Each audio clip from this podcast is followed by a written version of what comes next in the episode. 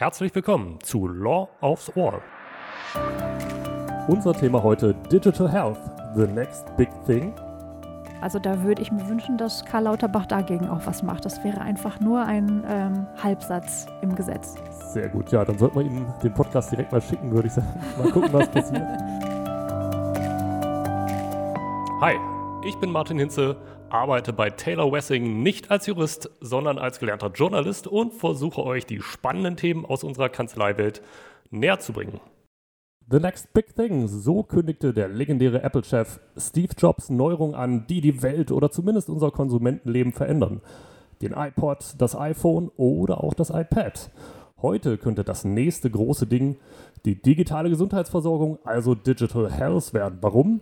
Weil das extrem schwerfällige, sehr kostspielige und stark regulierte Gesundheitssystem gerade von Unternehmen auf den Kopf gestellt wird, die sich direkt an die Patienten wenden, die sie dort abholen, wo sie sind, nämlich zunehmend online und ihnen mehr Kontrolle über den Zugang zur Versorgung geben. Big Data, künstliche Intelligenz oder auch Gensequenzierung, wissenschaftliche Fortschritte machen neue Formen der Versorgung möglich. Telemedizin verbindet Patienten mit Ärzten, Wearables tracken die Gesundheit in Echtzeit, digitale Apotheken lösen Rezepte ein, Heimtests ermöglichen Selbstdiagnosen. Der Sektor ist, wie wahrscheinlich kaum ein anderer, reif für die Disruption. Das sagen zumindest Investoren. Enorme Kapitalströme fließen in Richtung Health Startups. 2021 waren es 57 Milliarden Dollar, doppelt so viel wie im Vorjahr. Die Zahl der Einhörner, also Startups mit einem Marktwert von mehr als einer Milliarde Dollar, hat sich auf 90 vervierfacht innerhalb eines Jahres. Hinzu kommen die großen Tech-Konzerne. Alphabet, Amazon, Apple, Meta und Microsoft haben 2021 zusammen 3,6 Milliarden Dollar für Deals mit Gesundheitsfirmen ausgegeben. Und ganz frisch aus diesem Jahr, Amazon hat One Medical gekauft und dafür tatsächlich 3,9 Milliarden US-Dollar ausgegeben. Also auf einen Schlag so viel wie die ganzen großen Big Tech-Firmen letztes Jahr zusammen. In Deutschland zeigt sich dagegen ein etwas anderes Bild, denn von dieser Revolution dürften viele Menschen hierzulande noch eher wenig mitbekommen haben. Bei uns stehen noch Faxgeräte in Arztpraxen, es werden fleißig Rezepte gestempelt und die Gesetze stammen zum Teil noch aus dem Mittelalter. Deswegen wollen wir heute bei Law of Ohr klären, wo stehen wir in Deutschland bei der Digitalisierung des Gesundheitssystems überhaupt?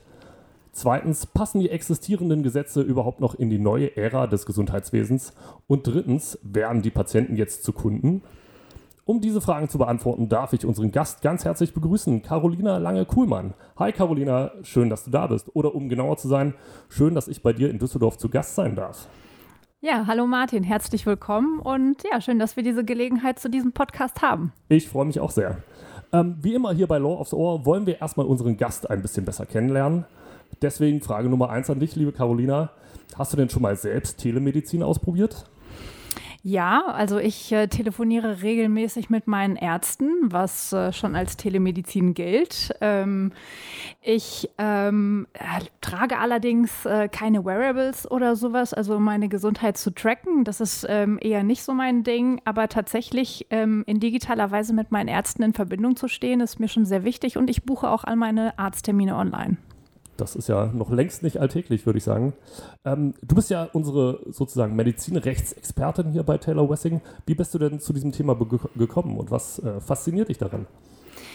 Ja, also fasziniert hat mich am Medizinrecht von Anfang an, dass es spannender war als alles andere im Medizinstudium. Äh, ich hatte im äh, zweiten Semester eine Vorlesung von einem Praktiker besucht, von einem mhm. Praktiker-Rechtsanwalt, der im Medizinrecht tätig war. Und er hatte richtige Fälle mitgebracht. Und die Professoren erzählten einem immer nur ähm, so hoch von der Kanzel irgendetwas zu irgendwelchen Gesetzen. Und er erzählte tatsächlich aus der Praxis des Medizinrechts. Und das hat mich von Anfang an fasziniert. Und äh, ja, ich freue mich selbst, das heute an Studenten weitergeben zu können. Genau, da sind wir direkt bei der nächsten Frage. Ähm, du bist ja schon seit knapp zehn Jahren äh, bei Taylor Wessing. Außerdem hast du jede Menge Lehraufträge, zum Beispiel an der Uni Düsseldorf, an der Hochschule Aalen oder bei der AS-Akademie der Bundeszahnärztekammer. Sag mal, hast du überhaupt noch ein Privatleben? Und äh, wenn ja, was machst du denn so Schönes in deiner Freizeit? ja, klar, habe ich noch ein Privatleben und äh, ich hatte mich auch vor ja, in etwa vier, fünf Jahren dazu entschieden, auch tatsächlich nicht Vollzeit zu arbeiten. Das heißt, ich arbeite etwas reduziert. Und in meiner Freizeit äh, mache ich gerne Sport. Also meine Lieblingssportart im Sommer ist das Kitesurfen und im Winter das Snowboarden. Gerne will ich mal demnächst das äh, Kiteboarden ausprobieren. Dazu bin ich allerdings äh, wegen Corona noch nicht gekommen. Ähm, und äh, ansonsten male und tanze ich gern. Wow, das ist ja eine ganze Menge und äh, Kiteboarden sagt mir noch gar nichts, ehrlich gesagt. ähm, also du äh, fährst quasi mit einem Snowboard unter den Füßen mithilfe des Windes über den Schnee und am liebsten ähm. über Powderschnee. Also das fühlt sich unfassbar schön an. Also Powdern ist sowieso meine Leidenschaft beim Snowboarden. Wow, das klingt richtig gut. Ja, ähm, ich bin gespannt auf die nächsten Urlaubsbilder. Ähm, genau, lass uns gerne einsteigen äh, in den Hauptteil. Frage Nummer eins hatten wir ja gesagt. Ähm, wo stehen wir denn in Deutschland überhaupt der, bei der Digitalisierung des Gesundheitssystems? Ähm, mir ist da neulich so ein äh, schönes Zitat von Tim Höttges, dem Telekom-Chef, über den Weg gelaufen. Der ähm, hat da generell eine ziemlich kritische Einstellung, also nicht was das Gesundheitssystem angeht, sondern generell ähm, bei der Digitalisierung. Und der hat gesagt, das Label Made in Germany bröckelt überall und ähm, hat bemängelt, dass wir bei der Digitalisierung des öffentlichen Dienstes beispielsweise schlechter abschneiden als Griechenland, was für ihn offenbar so ein No-Go ist. Ähm, wie sieht es denn deiner Meinung nach im Gesundheitssystem bei der Digitalisierung aus? Ja, wir tun uns wirklich schwer und wir tun uns wirklich schwer, die Dinge auf die Straße zu bringen. Wir haben sehr, sehr viele Leute, die richtig gute Ideen haben, aber unsere Digitalisierung ähm, ist äh, wirklich noch nicht weit fortgeschritten, was die tatsächliche Umsetzung und Anwendung angeht. Ähm, ich nehme aber als beispielsweise das E-Rezept, was jetzt gerade mal wieder zum Rohrkrepierer wird. Also ähm, mhm. schade, dass wir diesen Podcast in der ersten Frage direkt mit so einer, mit so einer Negativanalyse starten müssen. Das wird sich äh, mit Sicherheit im Laufe des Podcasts ändern. Ähm, aber bei dem E-Rezept gab es vor ein paar Tagen wieder die Meldung, dass ähm, es in einem Bundesland in Schleswig-Holstein nicht umgesetzt wird, weil die Datenschutzbeauftragte ähm, den Versand per E-Mail äh, als kritisch erachtet. Und anstatt dass dann Workaround gleich erfunden wird, wird das mhm. dann gleich erstmal auf äh, Hold gesetzt. Das ist schade. Also wir könnten da deutlich schneller und deutlich pragmatischer sein. Das würde ich mir wünschen. Okay, ähm, woran liegt es? Ist das so ein bisschen die German Angst, äh, Fehler zu machen? Oder ist es die das zu viel an Perfektion und dass man nicht erstmal Sachen ausprobiert, sondern wirklich alles erst perfekt haben will? Ja, wir probieren definitiv erstmal nicht aus, ähm, was in vielen Punkten auch richtig ist. Also ich nehme mal das Beispiel ähm, äh, elektronischer Ausweis bei uns Rechtsanwälten. Also es hapert und holpert, wenn man es halt einfach in die Praxis bringt. Davor haben Ärzte jetzt auch beispielsweise bei der bei dem E-Rezept und bei der elektronischen Patientenakte natürlich auch auch Angst, dass es äh, ihre eingestammten Praxisabläufe ähm, durcheinander bringt, dass sie alles umstellen müssen, dass mhm. es immer wieder zu Ausfällen kommt. In der Tat sind die Systeme, die wir auf den Weg bringen, noch nicht stabil. Sie sind, was mhm. den Datenschutz äh, und die Sicherheit, die Datensicherheit angeht, noch nicht stabil. Sie sind nicht stabil, was die Systeme, die zur Anwendung kommen, angeht. Ähm, ja, das, da hinken wir einfach noch hinterher. Ja wäre schöner, wenn wir da wirklich ähm, irgendwie Profis am Werk hätten, die das ähm, wirklich zwar einerseits umfassend und natürlich auch so vorbereiten, dass es für ein Rollout reicht, aber dass wir uns dann natürlich nicht vorher schon zu Tode regulieren. Ja, ja. Ähm, was müsste denn, müsste sich denn aus deiner Sicht am dringendsten ändern? In puncto Digitalisierung. Ja, tatsächlich mhm. vielleicht das, was du angesprochen hast, diese, diese German Angst mal ablegen und auch erst einfach mal machen. Und ähm, auch diejenigen, die das anwenden, ähm, auch so ein Stück weit vielleicht auch enthaften. Zu mhm. sagen, wir haben hier eine Erprobungsphase und dann schauen wir erst mal. Ja, ja. Ähm, nun setzt ja die Politik auch immer den Rahmen ähm, für die Märkte. Welche Schulnote würdest du denn unserem amtierenden Bundesgesundheitsminister Karl Lauterbach geben? Ja, ich muss etwas grinsen. Ähm, äh, ich würde ihm mit Sicherheit eine 1 plus mit Sternchen geben, wenn es darum geht, äh, was seine wissenschaftliche und ärztliche Kompetenz angeht. Mhm. Ähm, aber ähm, ja, der, also der, vom, vom Leadership erwarte ich doch ein bisschen etwas anderes und als sozusagen Expertentum bis ins Kleinste. Also es wäre schön, wenn die Vorhaben tatsächlich umgesetzt würden. Sie werden im Moment aber geparkt, leider. Mhm. Okay, verstehe. Ähm, ein schönes Beispiel für die äh, Digitalisierung im Gesundheitssystem ist ja, das, ähm, ist ja die Telemedizin, also dass man sich mit seinen Ärzten auch äh, per Videokonferenz oder du hast es ja vorhin kurz gesagt, du telefonierst gern mit ihnen, das gilt ja quasi mhm. auch schon als Telemedizin, mhm. mit ihnen austauscht. Ähm, sowas hat natürlich während der ähm, Corona-Pandemie weltweit einen ziemlichen Boom erlebt. Ähm, war das denn auch in Deutschland der Fall? Wurde sowas tatsächlich genutzt? Ja, absolut. Also mhm. vorher war die Video, äh, also Videokonsultation, wie sie auch genannt wird, ähm, eher so ein Rand, eine Randerscheinung, aber das hat sich deutlich geändert. Okay. Mhm. Ähm, es gibt eine weitere Idee zu diesem Thema, ähm, nämlich die, die, Idee der telemedizinischen Versorgungszentren. Ähm, da gibt es ja geteilte Meinungen drüber. Die einen sagen, ähm, ist eine super Sache. In ein paar Jahren, ähm, nämlich 2035, so sagen es die Prognosen, fehlen in Deutschland 11.000 Hausärzte und mhm. die Telemedizin soll da helfen, diese Versorgungslücke zumindest zum Teil zu schließen. Also sie soll dazu beitragen. Die anderen befürchten, also die Kritiker, ähm, äh, eine sogenannte Callcenter-Medizin. Das kann ja keiner wollen, dass man einfach mit irgendwem da telefoniert, den man überhaupt nie gesehen hat. Und sie fürchten auch ein bürokratisches Monster. Kann man da sagen, wer, wer recht hat oder liegt da der goldene Weg irgendwo in der Mitte? Sehr wahrscheinlich liegt die Wahrheit irgendwo in der Mitte. Also die Idee der telemedizinischen Versorgungszentren wurde ja vom Spitzenverband Digitale Gesundheitsversorgung formuliert. Und ähm, Ideen zu formulieren ist erstmal richtig gut. Ähm, und sich zu überlegen, wie kann die künftige Versorgung aussehen. Und ähm, auch, dass ähm, wir auf eine Versorgungslücke hinsteuern, schon alleine wegen mhm. des demografischen ähm, Wandels. Ähm, das ist unausweichlich. Das heißt, wir müssen Ideen entwickeln, wie wir dem beikommen müssen und wieso man für die Erstversorgung bzw. die Ersteinschätzung ähm, in die Praxis muss, ähm, erschließt sich mir nicht. Jedenfalls nicht in jedem einzelnen Fall. Mhm. Telemedizin und Videokonsultation werden den Arzt-Patienten-Kontakt niemals komplett ersetzen. Aber sie können eine wichtige Filterfunktion ähm, erfüllen und ich glaube, da ähm, hat der äh, Spitzenverband Digitale Gesundheitsversorgung auf jeden Fall einen Punkt. Mhm. Ähm, den Kritikern ähm, ist natürlich, äh, also die Kritiker sagen, ähm, wir möchten keine Callcenter-Medizin und wir möchten hier nicht einen neuen Leistungserbringer etablieren, der uns viel Bürokratie kostet. Das kann ich natürlich auch verstehen. Und ähm, ich glaube aber auch, dass das nicht die Idee der telemedizinischen Versorgungszentren war, irgendein Callcenter einzurichten.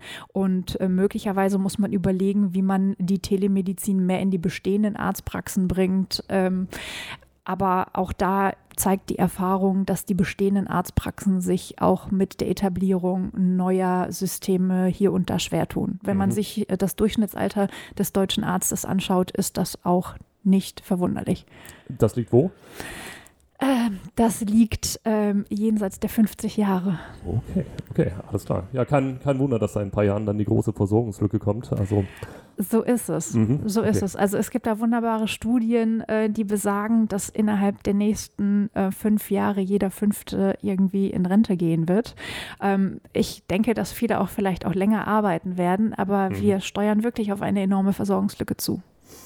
Wahnsinn, ja. Ähm, genau, also unterm Strich, es gibt äh, schon gute Ideen, auch was die äh, Digitalisierung im Gesundheitswesen angeht, aber ich höre nicht nur unterschwellig raus, sondern sehr eindeutig, da ist noch eine Menge Luft ähm, nach oben.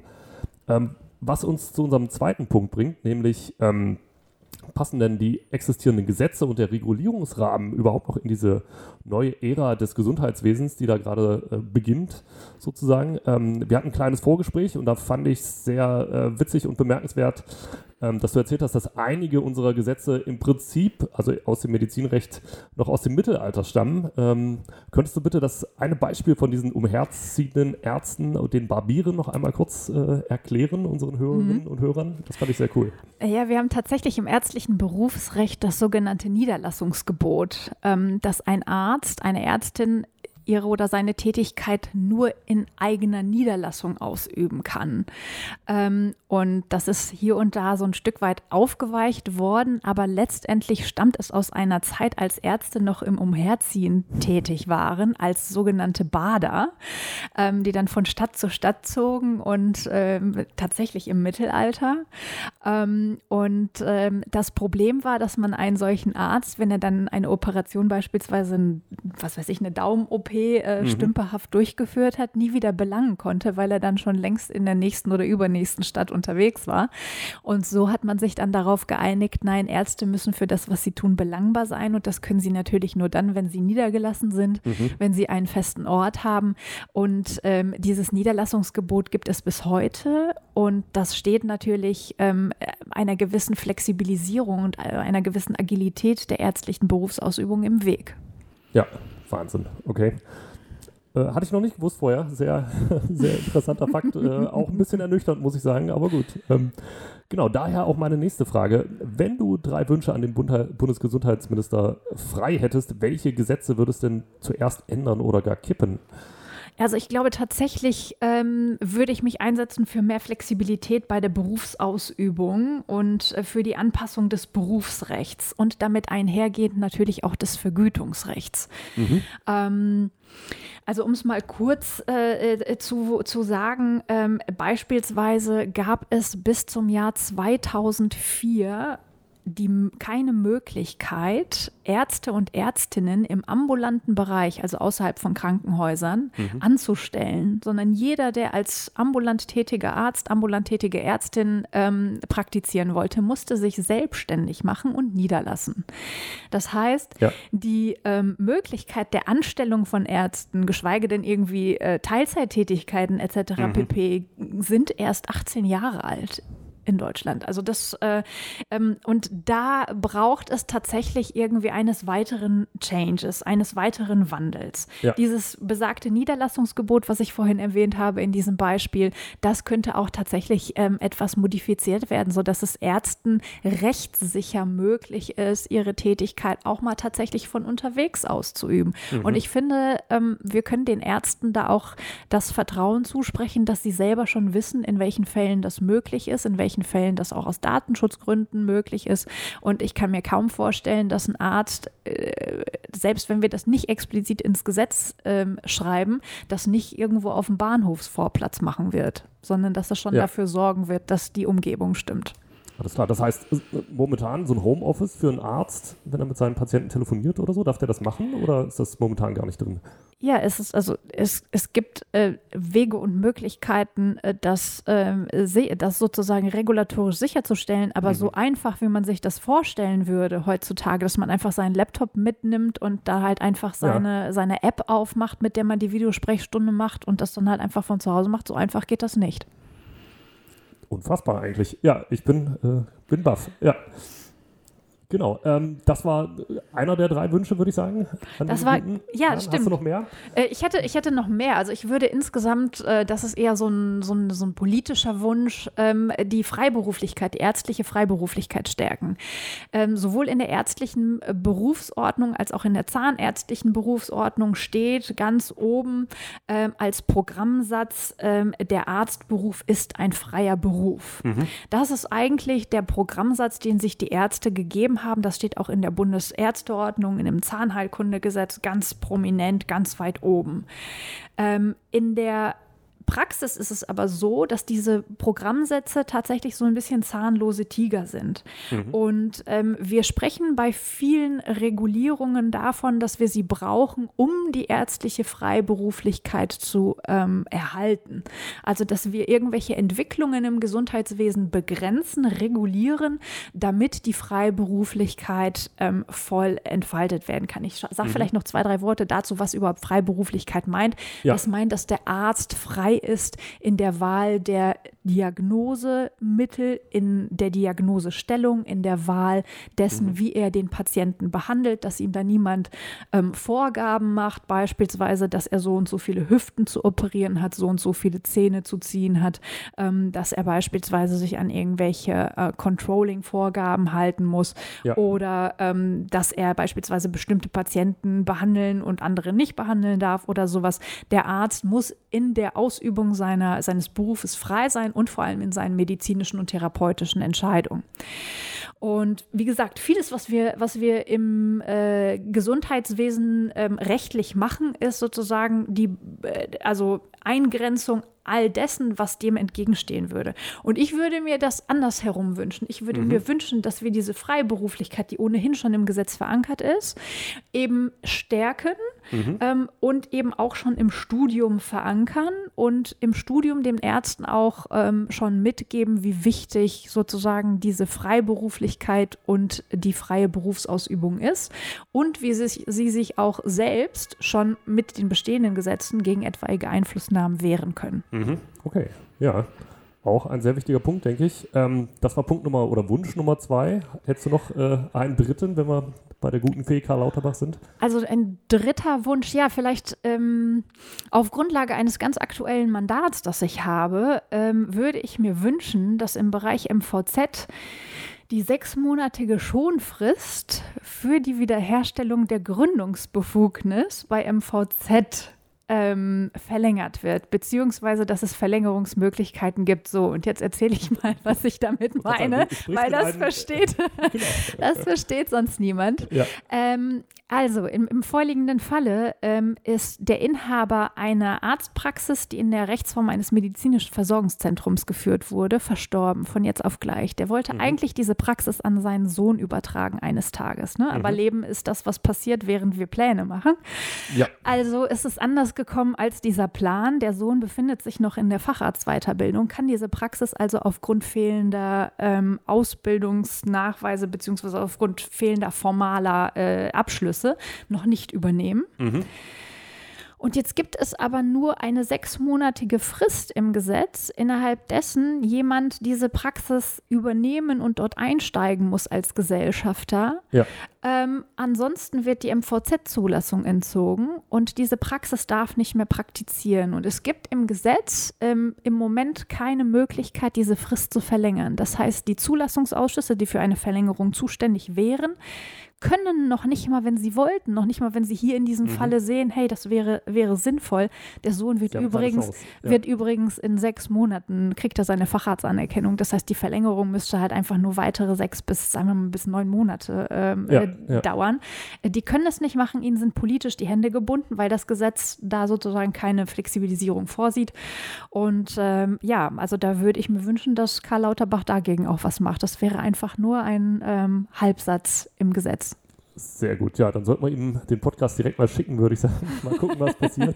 ja, MVZ sind halt einfach der, der zweite große Bereich, in dem ich tätig bin. Ähm, ja. Und deshalb kommen mir da halt auch einfach äh, ja diese gesetzlichen ähm, Lücken oder, oder ja, vielleicht äh, Regulierungsvorschläge auch äh, immer oft unter ja, unter die Fittiche vor, vor die Flinte.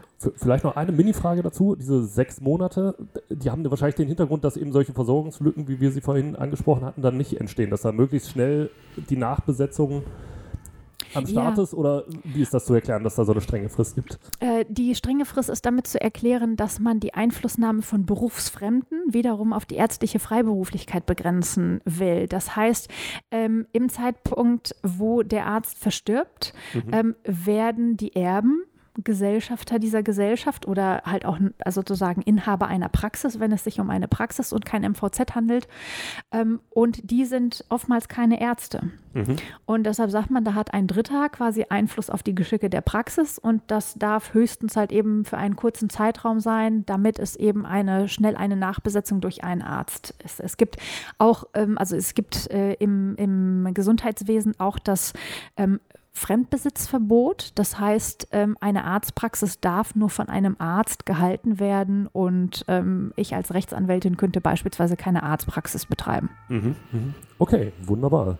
Ich denke, damit haben wir unseren ähm, zweiten Punkt, nämlich passen die existierenden Gesetze noch in die neue Ära des Gesundheitswesens, ganz gut abgehandelt. Und äh, da hast du einige, also für mich zumindest relativ schockierende Beispiele genannt, in denen das nämlich nicht der Fall ist. Und äh, ja, sehr schöne Beispiele ähm, und Wünsche Richtung äh, Bundesgesundheitsministerium. Da sollten wir tatsächlich mal dahin schicken, finde ich. Ähm, nichtsdestotrotz wollen wir noch schnell zu Punkt 3 kommen. Ähm, in dem Zusammenhang gibt es seit 2020 bereits die Möglichkeit, sich eine digitale Gesundheitsanwendung verschreiben zu lassen. Was ist denn das überhaupt und wie funktioniert das denn? Ja, da sind wir ausnahmsweise mal wirklich richtig innovativ und ziemlich schnell gewesen, ähm, was wir unter anderem ähm, Herrn Spahn zu verdanken haben, weil er da wirklich einen großen Fokus drauf gesetzt hat. Ähm, digitale Gesundheitsanwendungen sind quasi so etwas wie eine digitale Pille. Also mhm. ich lasse mir statt eine, eines Pharmazeutikums, also eines, äh, eines Wirkstoffes, halt eben eine App verschreiben, die auch eine ähnliche Wirkung entfalten kann. Also ähm, bisher sind ja 13 äh, Apps ähm, als mhm. digitale Gesundheitsanwendung verschreibungsfähig und gelistet.